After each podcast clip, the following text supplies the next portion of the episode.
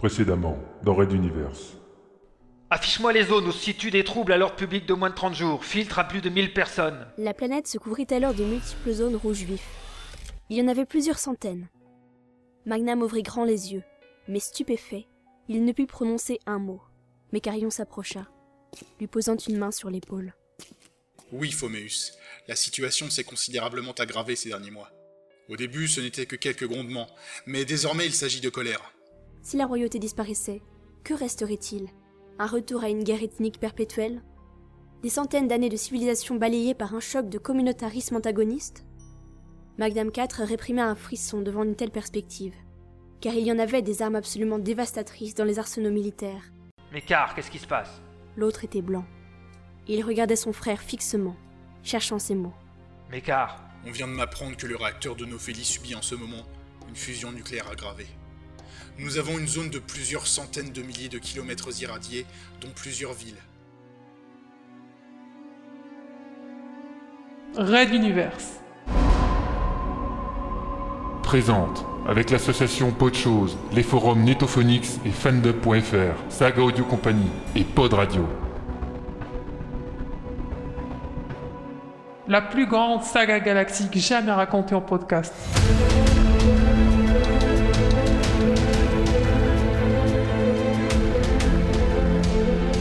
Chapitre spécial 2014. Benedicente Regi.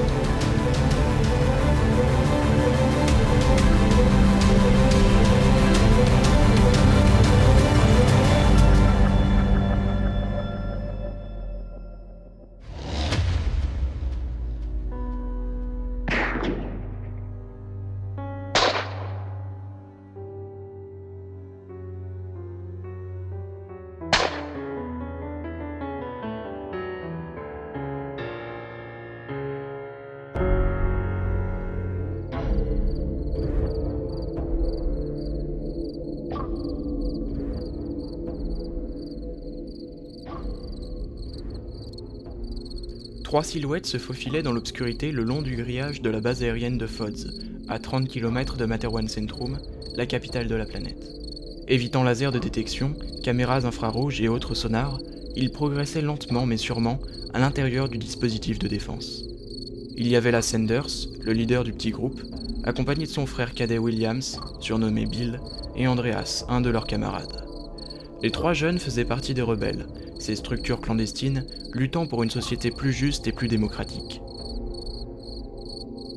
Cela ne fut pas sans conséquence, car les forces de sécurité eurent vent de l'implication des deux frères dans le mouvement. Une nuit, un groupe de policiers avait enfoncé la porte de la maison familiale, dans un quartier modeste, arrêtant leur père, leur mère et leur sœur. Sanders et Bill avaient remué ciel et terre pour les retrouver. Après de nombreuses demandes, le responsable de leur section avait enfin autorisé une opération d'enlèvement de deux policiers impliqués dans l'arrestation. Couchez-vous Chuchota sèchement Andreas. La lumière d'un projecteur passa doucement au-dessus de leur tête, mais ne s'arrêta pas. Andreas leva sa pince et poursuivit le découpage du grillage. Une ouverture de 40 cm de largeur par 20 de hauteur suffira. Toujours laisser la partie supérieure intacte, elle permettait de refermer le trou.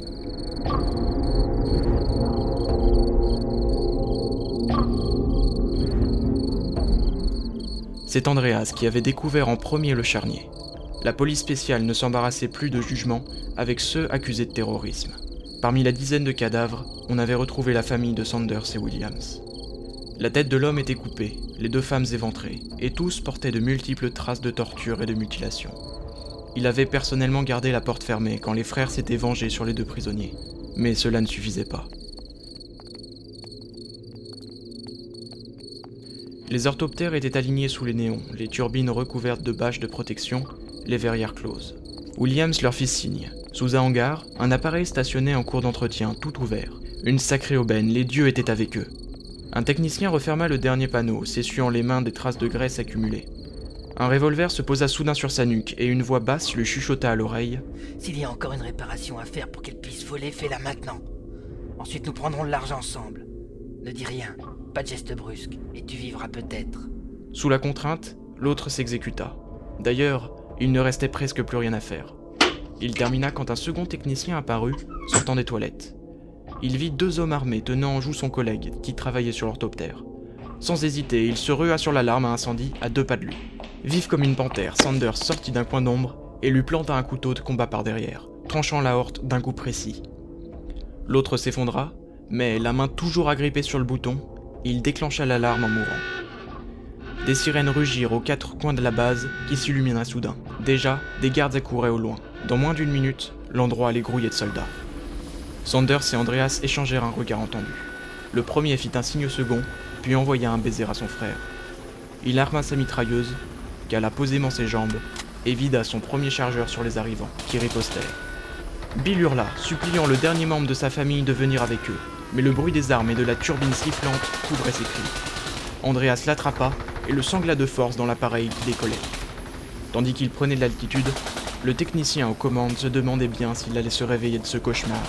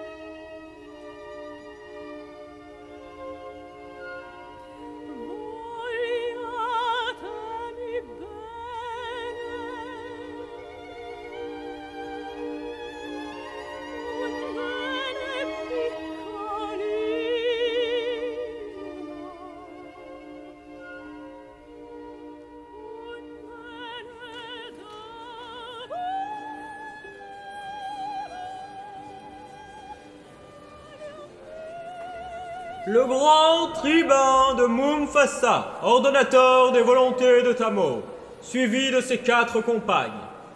Le maréchal Trumont, chef suprême des armées de Materwan. Le mandarin Zheng Mensu, administrateur de la région des huit dragons de Jade.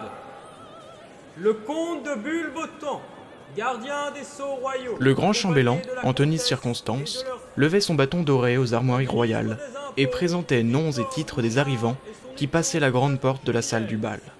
Il connaissait par cœur le pédigré de chaque noble, haut fonctionnaire ou militaire, et les clamait aux invités présents sans aucune fausse note. Lord Waterton, régnant des hautes terres du Broch, et son fils Edmund. Le comte de Sterling Price de l'ancienne baronnie Sterling, colonel à l'état-major interarmes. Le maire Pablo Orlantes de la ville de Gostom et sa femme Helena. La plupart des convives ne suivaient les entrées tonitruantes que d'une oreille distraite, leur préférant les petits fours et les vins fins servis sur de multiples plateaux suspenseurs. Mais certains se faisaient un devoir systématique de commenter la présentation du grand chambellan d'un indispensable complément des dernières rumeurs concernant les intéressés. Monsieur le parlementaire Wolf, c'est un plaisir de vous retrouver dans cette réception. Alors, comment vont nos représentants? Permettez-moi de vous présenter Furencino, qui nous fait les honneurs d'un passage dans notre cité. Vous connaissez son père, je pense. Le chevalier de la forge, grand habitué de la cour, était impatient de partager avec l'élu les derniers potins de Materwan Centrum, surtout devant la ravissante et si riche héritière souriante. L'œil du parlementaire s'alluma au nom de la jeune femme. Fouraine, c'est un honneur que de vous rencontrer. La banque de votre père m'a apporté un soutien inestimable lors de ma réélection pour un troisième mandat. J'espère que le chevalier de la Forge fait honneur à la grande tradition d'accueil dans notre belle cité. C'est également un honneur. Mon père m'a souvent parlé de vous et il vous tient en très haute estime. Je puis également vous assurer que notre ami chevalier sait se montrer de la plus troublante courtoisie. Le regard qu'elle échangea alors avec le noble laissait suggérer bien des choses. Mais le parlementaire préféra fermer les yeux. La banque d'affaires Mahadong, dont le père de la souriante était un membre du conseil exécutif, était d'un poids non négligeable dans le financement de la vie politique. On disait le roi lui-même si endetté auprès d'elle qu'il aurait accepté de vendre les dernières parts de l'État dans plusieurs conglomérats de la nébuleuse de Talbot, source principale de la production de lithium de l'humanité. La richesse de cette institution allait donc encore décupler dans les années à venir. Enfin, tout allait dépendre des retombées du grand plan anticorruption lancé par le palais. Des vagues d'inquiétude traversaient la chambre du Parlement à chaque fois qu'une enquête pour détournement de fonds était diligentée contre un fonctionnaire, chacun se demandant sans doute s'il serait le suivant. Des quenelles de limaces bleues flottèrent tout près et le politicien se mit en devoir d'en intercepter une ou deux. Connaissant les travers de son ami, il enchaîna sur une petite critique facile, histoire de se mettre en bouche pour son appétissante capture. Mais n'est-ce pas le colonel Sterling Price en train de se servir au buffet là-bas? Je sais de sources sûres qu'une fois encore une promotion lui a été refusée. Malgré tout son talent, il ne semble pas convaincre ses supérieurs de ses capacités militaires. Le problème n'est pas là, mon ami. Notre comte est un aristocrate soi-disant progressiste, c'est-à-dire que pour lui, la population mérite autant d'honneur que le roi. Il a.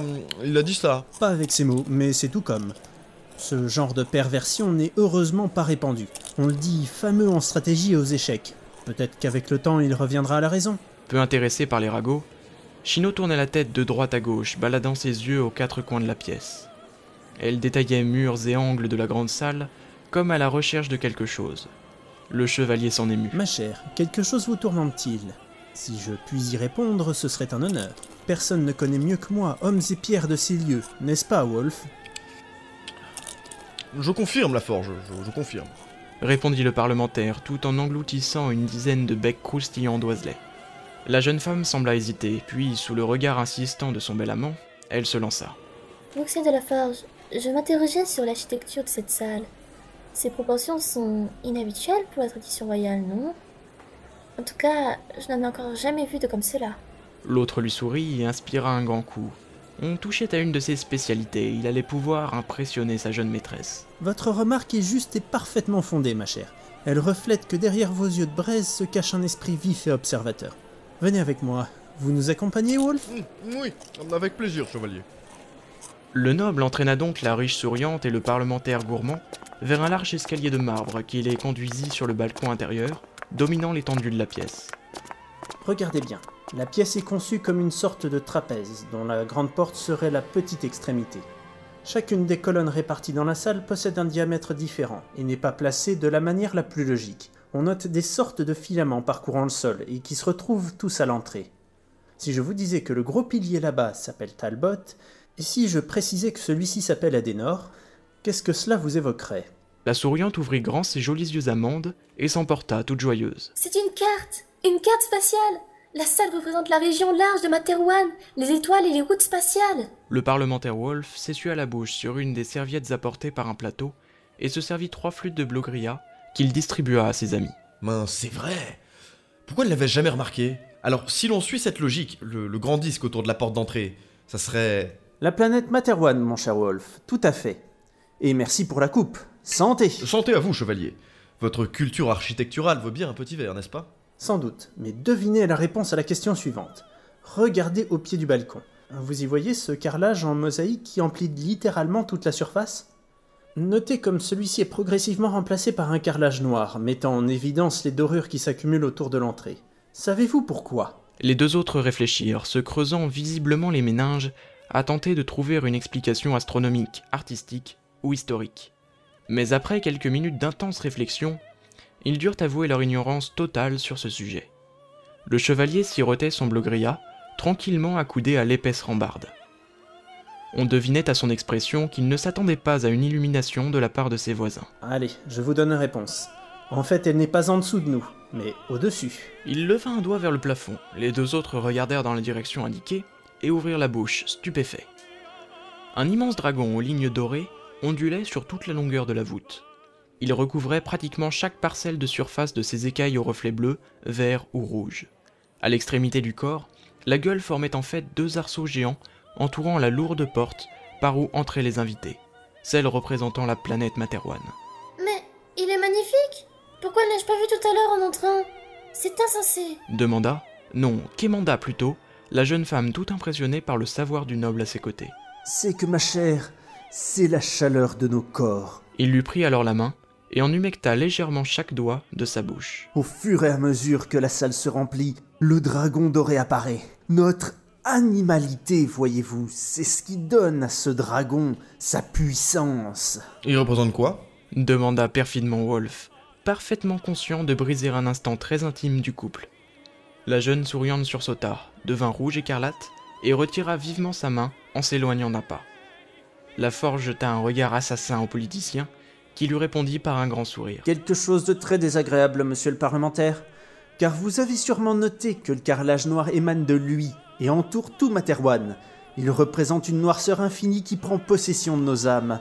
Il y a sûrement quelque chose à en retenir pour une personne intelligente. Certainement, mais j'ai souvenir d'avoir vu un plafond relativement neutre lors d'un précédent bal en ces lieux. Est-ce à dire que ce dragon choisit ces moments? Non, il disparaît lors La de... princesse Azala, fille héritière de la couronne. Lança alors le grand chambellan, tandis que la princesse faisait son entrée, suivie, quatre pas derrière elle, de deux demoiselles de compagnie et de l'incontournable Melba. Elle était vêtue d'une robe de mousseline beige clair étincelante, dont plusieurs pans remontaient jusque sur ses épaules, retombant derrière telle une cape flottante. Ses cheveux noués en un complexe chignon mettaient en valeur un visage au teint spécialement blanchi pour l'occasion. Seules les lèvres, les cils et quelques bijoux ressortaient, lui donnant un aspect de poupée de cire. Durant quelques secondes en haut des marches, elle tint la position que l'étiquette lui imposait. Bras pliés vers le haut, paumes offertes à la lumière, une expression neutre dépeinte sur le visage. Puis elle reprit sa marche tout en souplesse vers le centre de la pièce, où elle se joint à quelques invités trop heureux de pouvoir lui adresser la parole. Quelle est belle votre princesse? Vous pouvez en être très fier. Fouraigne, en tant que représentant de l'État, je nierai avoir eu connaissance de cette phrase, si vous le voulez bien. Il s'agit de votre princesse également, Furencino. La culture souriante a parfois tendance à oublier qu'elle n'est pas plus souveraine que les tropicaliens ou les nordistes. Ajouta le chevalier devant la moue interrogative de la jeune femme. Xiancheng Wolf, je vous prie d'excuser ma maladresse. Bien entendu, le peuple souriant est vassal de la royauté au même titre que tous les autres. C'est l'émotion du moment sans doute. Et elle envoya une yade à la forge, se rapprochant sensiblement de lui, jusqu'à faire sentir à nouveau le parfum subtil entourant la jeune femme. Wolf accepta les excuses. Vous savez, la population souriante n'est pas, et de loin, la moins sage de notre mosaïque de communautés composant notre humanité. Les nordistes en particulier combattent désormais nos troupes dans le nord glacé. Et on entend parler de poches de rébellion se formant un peu partout sur la planète, que la police tente de réprimer tant bien que mal. Mais je ne vous ai rien dit, bien sûr. Ils sont trop tendres avec la populace, Wolf, c'est tout. Quelques grands coups bien placés permettraient de réduire tout le monde au silence. Excusez-moi, Fouraine, pour cette perspective si violente. Parfois, les serfs ont besoin d'un peu de bâton pour saisir les évidences et retourner aimablement au travail. Wolf regardait le chevalier, se demandant si cet imbécile cultivé se rendait compte de ce qu'il disait. Mais après tout, ce n'était que la pensée dominante dans la noblesse. Il reporta son regard sur la salle, accordant au couple quelques secondes d'intimité. Ici, les dirigeants vivaient dans une autre réalité, en particulier la noblesse, mais également toute la haute bourgeoisie, les multimilliardaires et les grands actionnaires. Depuis l'Anéon 2, le pouvoir répressif était de plus en plus utilisé contre la protestation, protégeant avant tout les richesses des chefs. La création du Parlement avait été une excuse mise en avant pour prétexter une avancée sociale, mais ce n'était qu'une coquille vide. Pour le peu de pouvoir législatif accordé, on avait bridé les processus électoraux de règlements financiers scandaleux, autorisant de fait au pouvoir de l'argent, autrement moins voyant que celui de la police, une mainmise sur les parlementaires. Il soupira en se disant qu'il faisait lui-même partie de ce système. Et la fille Chino également. Comme si elle répondait à sa pensée, il entendit la jeune souriante soupirer d'aise dans son dos. La forge était presque collée à elle, la tenant en étau contre le pilier. Visiblement, le chevalier ne savait pas s'arrêter et subjuguait sa proie au point qu'elle en perdait toute convenance. La princesse était là, le roi n'allait pas tarder, et cet idiot risquait de provoquer un scandale dans la salle s'il était aperçu. Il se murmure que la princesse Azala serait à la recherche d'un compagnon et que vous seriez en haut de la liste, chevalier. D'ailleurs, la voilà qui vous fait signe. Quoi? Réagit l'autre, oubliant immédiatement sa partenaire. Il se précipita sur le balcon, aux côtés de Wolf. Où est-elle? Je, je ne la vois pas. Tiens, elle ne vous regardait pas en fait. J'ai dû, j'ai dû me tromper, sans doute. Vous trompez. Chino rejoignit le duo, mais se plaça cette fois à l'opposé du chevalier, de l'autre côté du parlementaire, cachant mal une grande irritation. Celui-ci eut un petit rire, la forge comprit enfin le stratagème et se mit à gronder sans retenue. Wolf, je vais vous tuer. Contre-amiral Pophéus, haut conseiller à la documentation de l'armée. Présenta sans embâge le grand chambellan. La jeune souriante tiqua à l'arrivée du gradé. Le nom de ce militaire ne m'est pas inconnu. Où l'ai-je déjà entendu? Sans aucun doute dans la gazette pédérastique. Regardez donc son amant pas loin de lui. Quelle toupée d'amener sa chose ici. Un jeune homme blond et frêle, au teint blanchâtre, suivait en effet l'arrivée de Pophéus, serré dans un sombre costume de soirée. Wolf prévint son voisin. Faites attention à vos pensées, chevalier. On ignore beaucoup de choses de la vie amoureuse du contre-amiral, mais je suis certain que ce blond est, également, un mental protecteur. Mais oui, c'est cela, les manteaux. Il a la tête de l'organisation qui les dirige. Quelque chose mentaliste, c'est cela? Les affaires mentales, en effet. Les règles de l'étiquette ne sont donc pas vos seuls sujets d'étude dans les bibliothèques souriantes L'autre rougit, se mordant la lèvre inférieure en une moue de petite fille prise en faute. Les souriants étaient décidément bien plus que des simples banquiers ou mineurs de lithium. Ils savaient recueillir toutes sortes d'informations et se les transmettre. Mental ou pas, cet arriviste militaire nous insulte en pavanant sa déviance ainsi sous nos yeux, en pleine soirée royale. Wolf, vous n'avez rien à dire sur ce comportement autrement plus scandaleux que d'autres Il respecte les formes, lui, contrairement à d'autres. Et ce jeune homme blond n'est pas dénué d'un réel charme.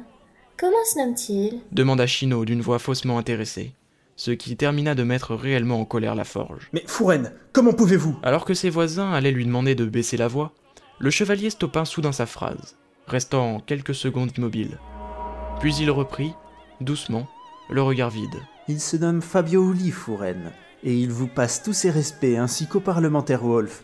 Il ajoute qu'il faut pardonner ma stupidité naturelle et que ce n'est pas de ma faute si je suis né idiot. Wolf comprit tout de suite et fixa son regard sur Fabio. Celui-ci les regardait. Le mental hocha légèrement la tête en signe de salut, puis se désintéressa d'eux, libérant du même coup le noble. Dire qu'un homme de si petite condition puisse. puisse.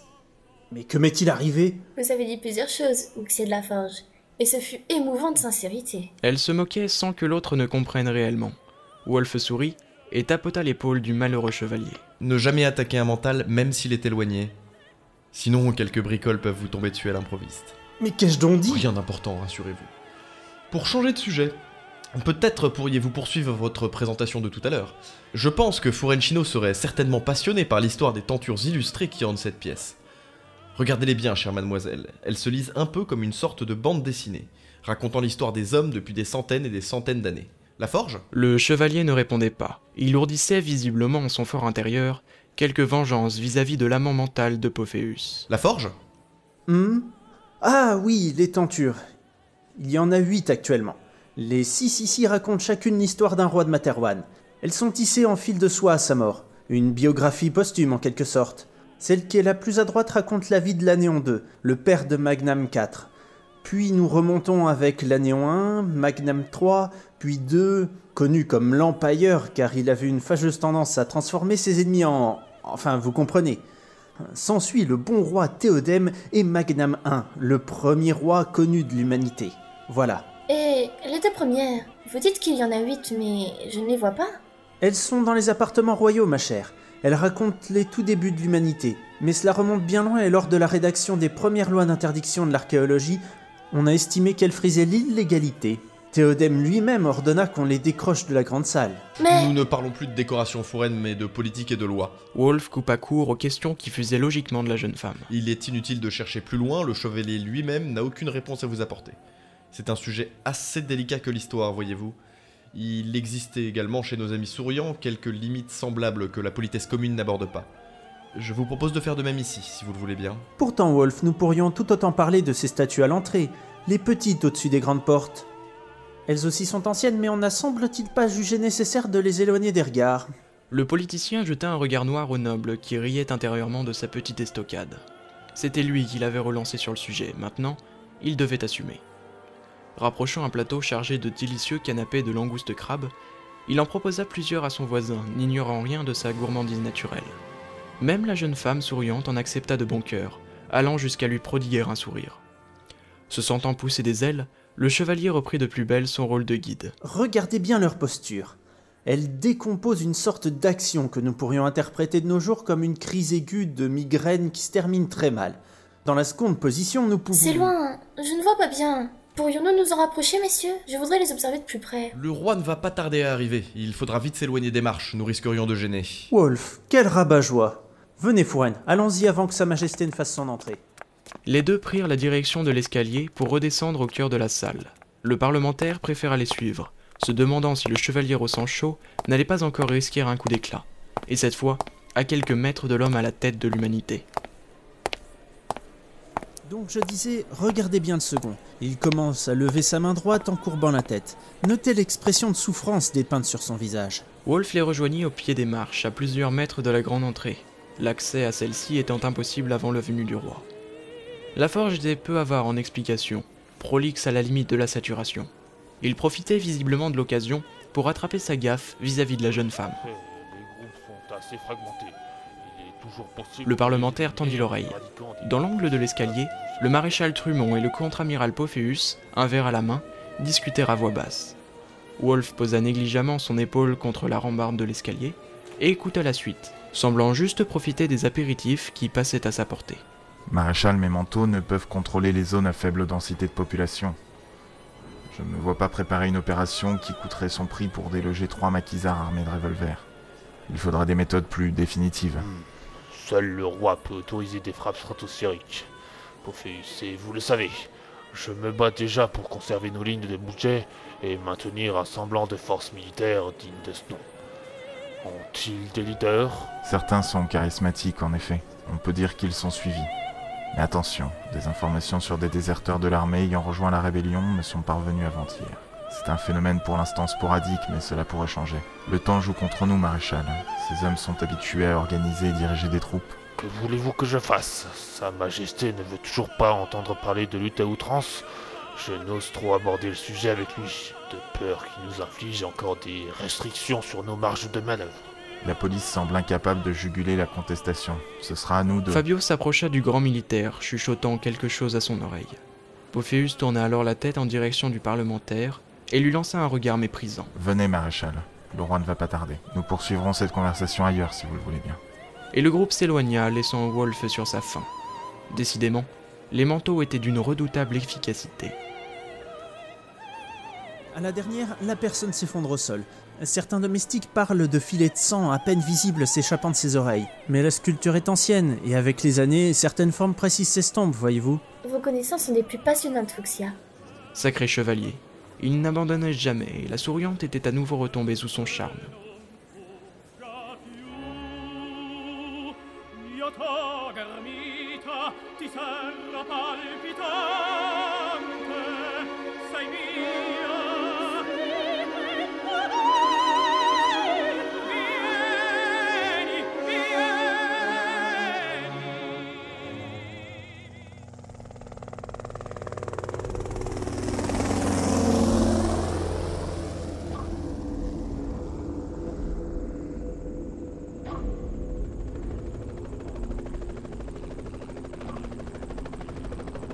Bill était mort.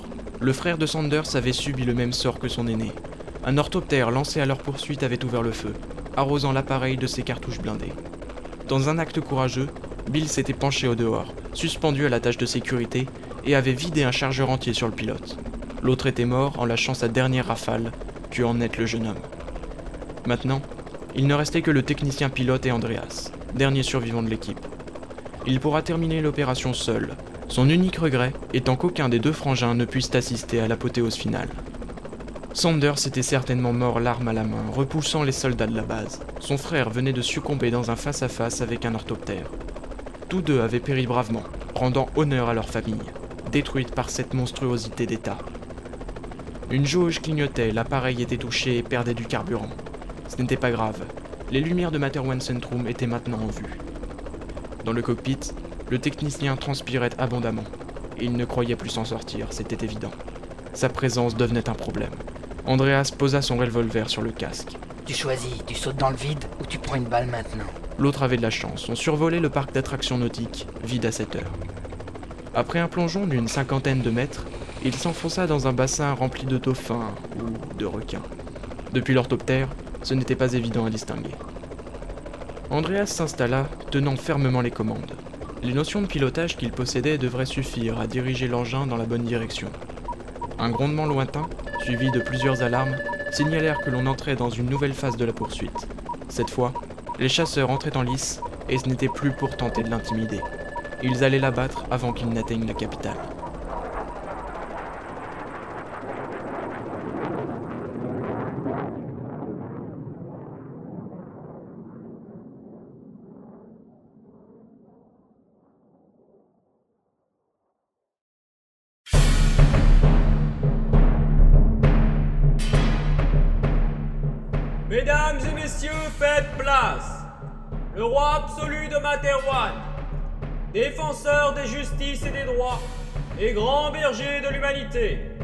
Son Altesse Phoméus Archibald Magnam IV.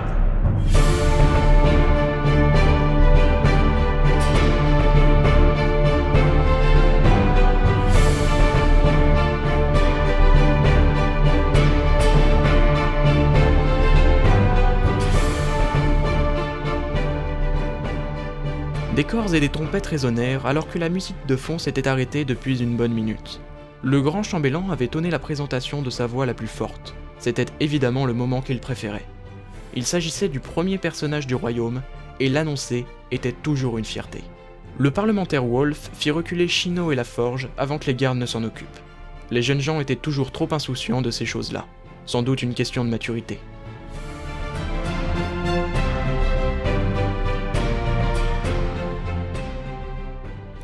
Magnam IV, paré de la grande cape royale dorée à l'or, fit son apparition. Il était enserré dans une tenue aux couleurs vives, le blason du lion panthère royal lui remplissant tout le torse. Les riches broderies brillaient de multiples dorures et décorations, même le fourreau de l'épée était incrusté de pierreries. Les fastes de la royauté dans leurs plus beaux atours. Il avançait seul, la lourde cape glissant sur le sol. Regardez sur sa ceinture. Terra. Chino avait prononcé le nom de l'émeraude royale avec un réel respect dans la voix. Ainsi, même dans une culture si renfermée que celle des souriants, certains symboles gardaient leur pouvoir. La pierre Terra était sertie sur le fermoir de la dite ceinture, visible de tous, comme il se devait selon la tradition. On ignorait sa réelle origine, ni même s'il s'agissait d'un cadeau à la royauté fait par une quelconque population. Mais déjà Magnam Ier l'exhibait à qui voulait la voir il y a plusieurs centaines d'années. Alors que le roi descendait lentement les marches, donnant à chacun le loisir de se préparer à effectuer de belles révérences et autres courbettes sur son passage, le prince de sang Mécarion, frère de sa majesté, avançait sur la gauche, plusieurs pas derrière. Il était lui-même suivi de plusieurs grands bonhommes en tenue de cérémonie blanche, parfaitement alignés. Les Lacédémones, l'élite de la garde royale. Sélectionnés sur des résultats génétiques et des tests psychologiques poussés dès leur naissance, entraînés durant toute leur vie aux arts de la protection et du combat, ils entouraient en permanence la famille royale d'une muraille humaine infranchissable. Le chevalier recula légèrement pour se mettre à la hauteur du parlementaire.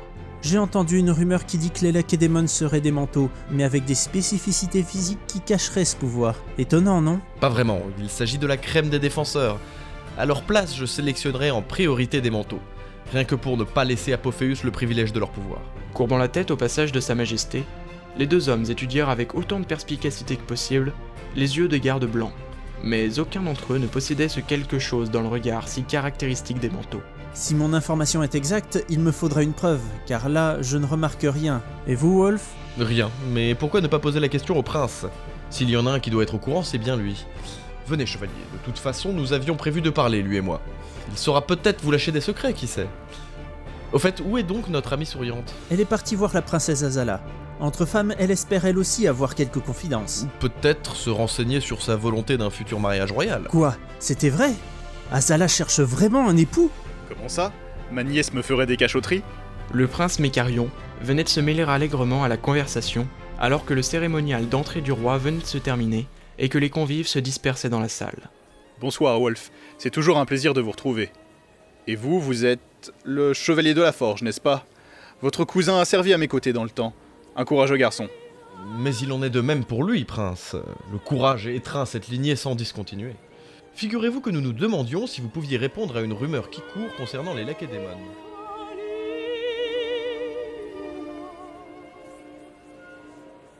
Pendant ce temps, Chino échangeait avec le groupe de courtisanes entourant la princesse. Azala répondait poliment, affichant un sourire ou air sérieux, mais en fin de compte, pour qui prenait un peu de recul, elle n'éprouvait aucun plaisir à participer à cette soirée. Ce n'était qu'un devoir de plus pour elle. La souriante s'approcha alors de Melba, la garde du corps. Madame, je ne suis pas de bonne compagnie. Mon rôle n'est que de protéger la princesse. Justement, je viens vous offrir un moyen d'aider en ce moment. Répondit l'autre, coquine, en lui expliquant son plan. Pour ceux qui connaissaient Melba, la voir sourire était déjà un événement en soi. Mais poser sa main sur une épaule et exprimer une marque de reconnaissance était d'une rareté sans égale. Il faut dire que la princesse vivait de plus en plus mal le statut d'héritière, et les heures passées au milieu de cette jeunesse dorée étaient, pour elle, un harcèlement éprouvant. Princesse, une jeune dame d'origine souriante vous demande audience près de la Grande Verrière. Je pense que c'est important. Azala désigna son amie et comprit le message. Elle s'éloigna, se retenant de courir dans la direction indiquée par Melba.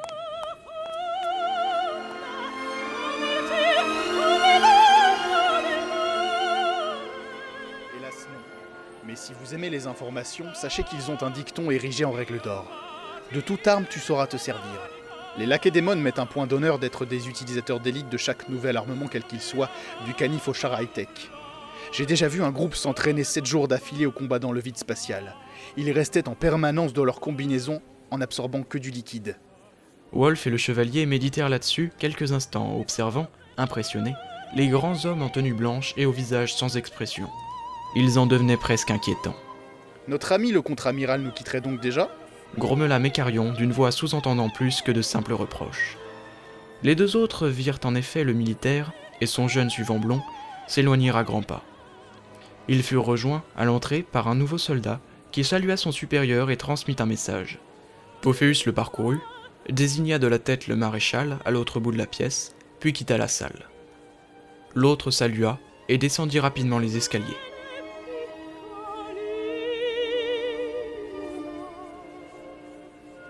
Mon père m'a dit une fois que nos ancêtres avaient de grands voiliers qui voguaient sur le ciel, qu'ils n'étaient que des visiteurs des terres, un peu comme nous. Et cette salle me le rappelle en permanence. Effectivement, quand euh, tout ici semble rappeler le passé, de l'architecture aux tentures, en passant par les statues. Les deux femmes se tenaient côte à côte près de la grande verrière donnant sur le jardin du palais. Derrière la lisière lointaine de la forêt entourant le parc royal, les tours de Materwan Centrum illuminaient les nuages de leur intense clarté. Nous autres, souriants, sommes également férus de tradition et d'histoire, mais pas de la même manière, semble-t-il. Moins de grandes choses voyantes. Les esprits sont nos guides et ne livrent pas des ornements. Je prononce ces mots en toute humilité, Gangtsu. Ajouta la femme, comme si elle craignait de paraître trop prétentieuse. Parce que notre peuple n'est pas un, il est multiple. Vous parlez remarquablement bien la langue souriante, Gangtsu. Permettez-moi de vous en féliciter. Merci, Forenchino. Bien que je parle de nombreux langages ou dialectes de Materwan, je vous avoue avoir un faible pour le vôtre. Il a des connotations emplies de douceur qui me touchent. C'est un honneur que d'entendre cela de votre bouche, Gongtsu. J'en ferai part à mes proches. Azala lui sourit, regardant les étoiles. Elle allait même certainement faire un rapport détaillé à plusieurs personnalités de sa famille, eux-mêmes rapportant les informations au cœur de la communauté. Il en était ainsi, de plus en plus, des peuples qu'elle aura à diriger plus tard. Tous se regardaient les uns les autres en conservant leurs secrets, comme des clans rivaux, sinon ennemis. La citation de Magnam IV, qu'elle venait de traduire pour la jeune femme, était tronquée, il en manquait la moitié. Parce que notre peuple n'est pas un, il est multiple. Parfois, certaines de ces parties voudraient se séparer des autres, ils ont oublié le passé, nous non. Même à la cour, on pouvait observer cela. Mais vers où se dirigeaient donc les hommes?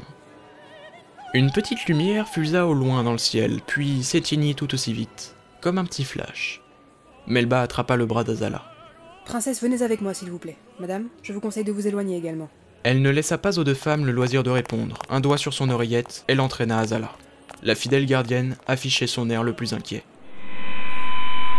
Mesdames et messieurs, navré d'interrompre cette magnifique soirée, mais il semblerait qu'un appareil ait quelques difficultés avec ses commandes de vol. Comme il devrait passer non loin d'ici, nous vous demandons de quitter la grande salle et de vous diriger au plus tôt vers les sous-sols du palais. Ce ne sera que pour quelques minutes et nous pourrons reprendre par la suite, dès que tout danger sera écarté. Comme indifférente à la demande du maréchal Trumont, Chino observait, intrigué, ce point lumineux qui approchait, parfois suivi de feux d'artifice qu'elle prisait tant. Fomus, allons-nous-en maintenant, vite Par derrière, les Lacédémones ont ouvert une voie rapide qui suit la grande verrière. Mais car, qu'est-ce qui se passe? Une attaque suicide des rebelles. Vite, te dis-je Les rebelles Une attaque suicide ici Mais comment était-ce possible? Où est Azala? Les Lacédémones s'en occupent, ne t'inquiète pas. Allons-y. Mademoiselle Chino, il faut s'éloigner vite, venez. Attendez quelques secondes, chevalier. Je vais assister à la suite. Mais on nous demande de nous abriter. Tout le monde quitte la salle. Wolf nous attend déjà dans sa voiture. Allons-y. Laforge était bien moins inquiet que décidé à se retrouver en tête à tête avec sa maîtresse pour une soirée autrement plus amusante, et elle le sentait bien. Il n'y avait pas de danger, les lignes aériennes passaient loin du palais. Au pire, était-ce une simple mesure préventive Le point grossissait, de nouvelles explosions, qui ressemblaient de moins en moins à de feux d'artifice, brillaient tout autour. Plusieurs traînées bleues, ainsi que le son caractéristique des réacteurs, troublaient à leur tour le calme nocturne de cette soirée. Ne serait-ce pas des flammes qui auréolaient la petite forme approchante? La jeune souriante commença enfin à prendre la mesure du danger qu'elle courait ici, et d'instinct, elle recula. Il ne restait plus personne dans la grande salle, sinon quelques gardes les interpellant près de la porte. Le roi et la princesse avaient emprunté un autre chemin, longeant la galerie extérieure. Elle y entraîna son chevalier, aveugle au drame en devenir, et bien plus préoccupé par le décolleté de la jeune femme.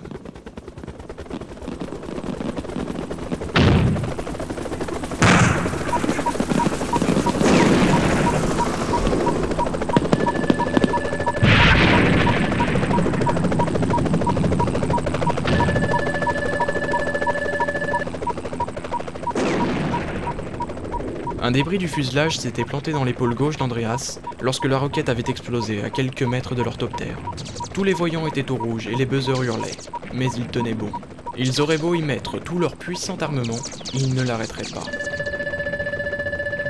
Le rebelle était décidé et ne craignait pas la mort. Dès le début, ni lui, ni Williams, ni Sanders n'avaient envisagé un retour. En tout cas, pas explicitement. Seul comptait l'objectif. Et grâce aux dieux et à sa volonté, son appareil en flammes fondait sur le palais royal, haut lieu de l'inégalité et centre du pouvoir absolu sur Materwan. C'est d'ici que venaient les ordres pour tuer ou torturer, d'ici que l'on assassinait d'un trait de plume des milliers, peut-être des millions de personnes. Un chasseur approchait à grande vitesse par la gauche, décochant deux roquettes guidées vers lui, mais il était trop tard. S'agrippant aux commandes, il effectua un tonneau plongeant. L'orthoptère grogna et en perdit sa dernière turbine qui se détacha d'un coup sec. Coup de chance, une des roquettes fonça sur elle. La seconde traversa les flammes, s'échappant à l'arrière de l'appareil et dériva sans but jusqu'à l'autodestruction. Le piquet l'emmena droit contre la toiture de la salle de bal, qui fut pulvérisée sous le choc.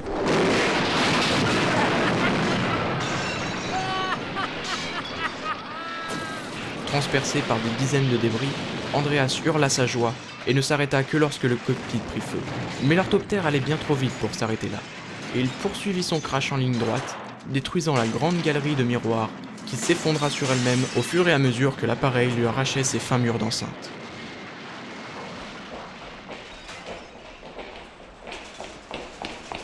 Chino et le chevalier couraient aussi vite que leurs jambes le leur permettaient. L'égoïste noble ne tenait plus compte de la jeune femme et détalait quand elle avançait péniblement, gênée par sa robe. À bout de souffle, elle se retourna juste à temps pour voir l'orthoptère en feu buter sur une quelconque colonne et effectuer un dernier tonneau sur lui-même qui s'acheva sur elle.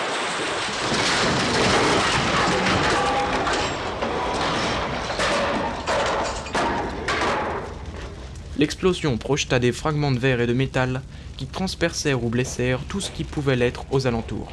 Le chevalier de la forge vit alors le sol s'approcher étrangement vite, ne comprenant pas que sa tête s'était détachée de son corps.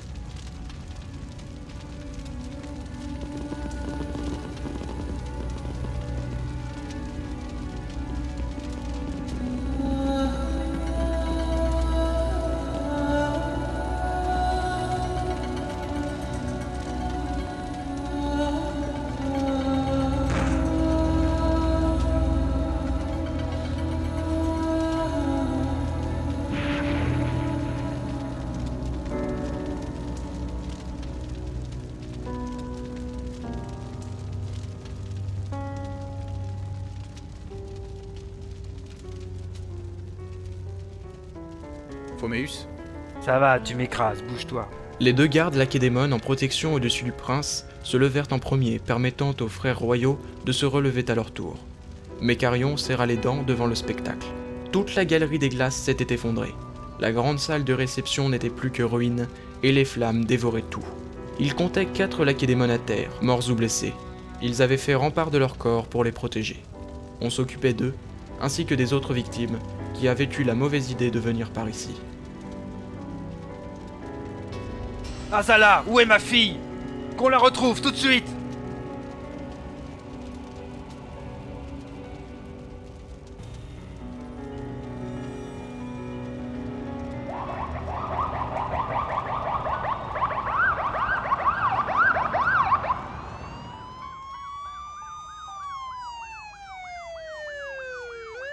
Les sirènes hurlantes des véhicules de pompiers furent en place en moins de 5 minutes aspergeant toute la scène de mousse chimique cherchant des possibles foyers cachés. Un cortège impressionnant de véhicules de secours, de police et de militaires convergea vers le palais. Des centaines de sauveteurs passaient encore la zone au peigne fin à la recherche de victimes, quand on appela Magnam. Sa fille avait été retrouvée. Le maréchal Trumont et plusieurs officiers en grande discussion se trouvaient aux côtés de l'hôpital de campagne, monté en hâte, à la lisière de la forêt. Le roi passa devant eux sans même un regard, mais l'expression du prince promettait, elle, de très douloureuses suites pour tout le monde dans cette affaire. Allongée sur une civière, Azala était inconsciente, on lui prenait l'attention. Les larmes aux yeux, le roi prit doucement la main de sa fille. Il tremblait, redoutant le pire. Un médecin le rassura. Elle n'était qu'évanouie et ne présentait que des blessures superficielles. On allait quand même procéder à toutes les analyses nécessaires pour confirmer le diagnostic.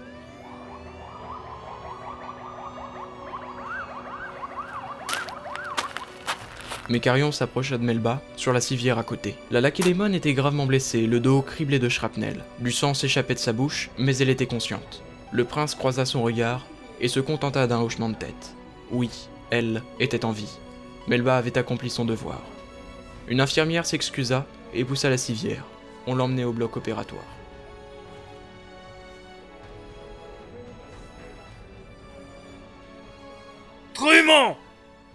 La voix de Magnam IV rugit au point que la plupart des personnes présentes s'arrêtèrent quelques secondes. Le prince tressaillit. Il connaissait son frère et il ne fallait surtout pas qu'il décide quoi que ce soit sous le choc. Le maréchal accourut devant la civière d'Azala. Vous, votre majesté. Phoméus, attends, ce n'est pas le moment de prendre une décision. Ils ont osé blesser ma fille, prince Mécarion Mécarion recula d'un pas devant la rage affichée. Le roi restait au-dessus de sa fille, serrant la main de la jeune femme. Plus personne n'osait parler. Sa dernière larme se perdait dans la barbe grise quand il ouvrit à nouveau la bouche. Maréchal Trumont, vous avez carte blanche. Employez tous les moyens qui vous sembleront utiles. Arrêtez et interrogez qui bon vous semblera. Menez-leur cette guerre à outrance qu'ils veulent. Retrouvez-les tous et écrasez-les jusqu'au dernier. Il en sera fait selon votre volonté, majesté. Trumont s'éloigna d'un pas rapide, commençant déjà à hurler ses ordres. Se retournant vers son frère, Magnam, livide, les yeux exorbités, lui dit simplement d'une voix chevrotante Ils ont blessé ma fille. Ils ont fait du mal à ma petite fille. Elle ne leur avait rien fait. Rien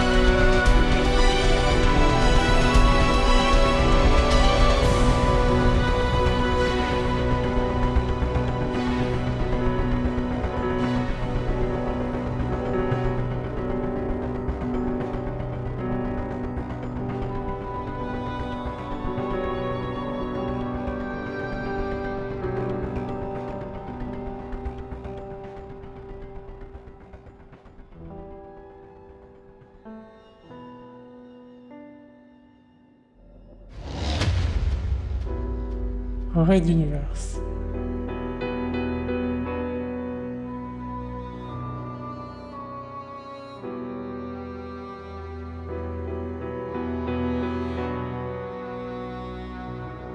À suivre.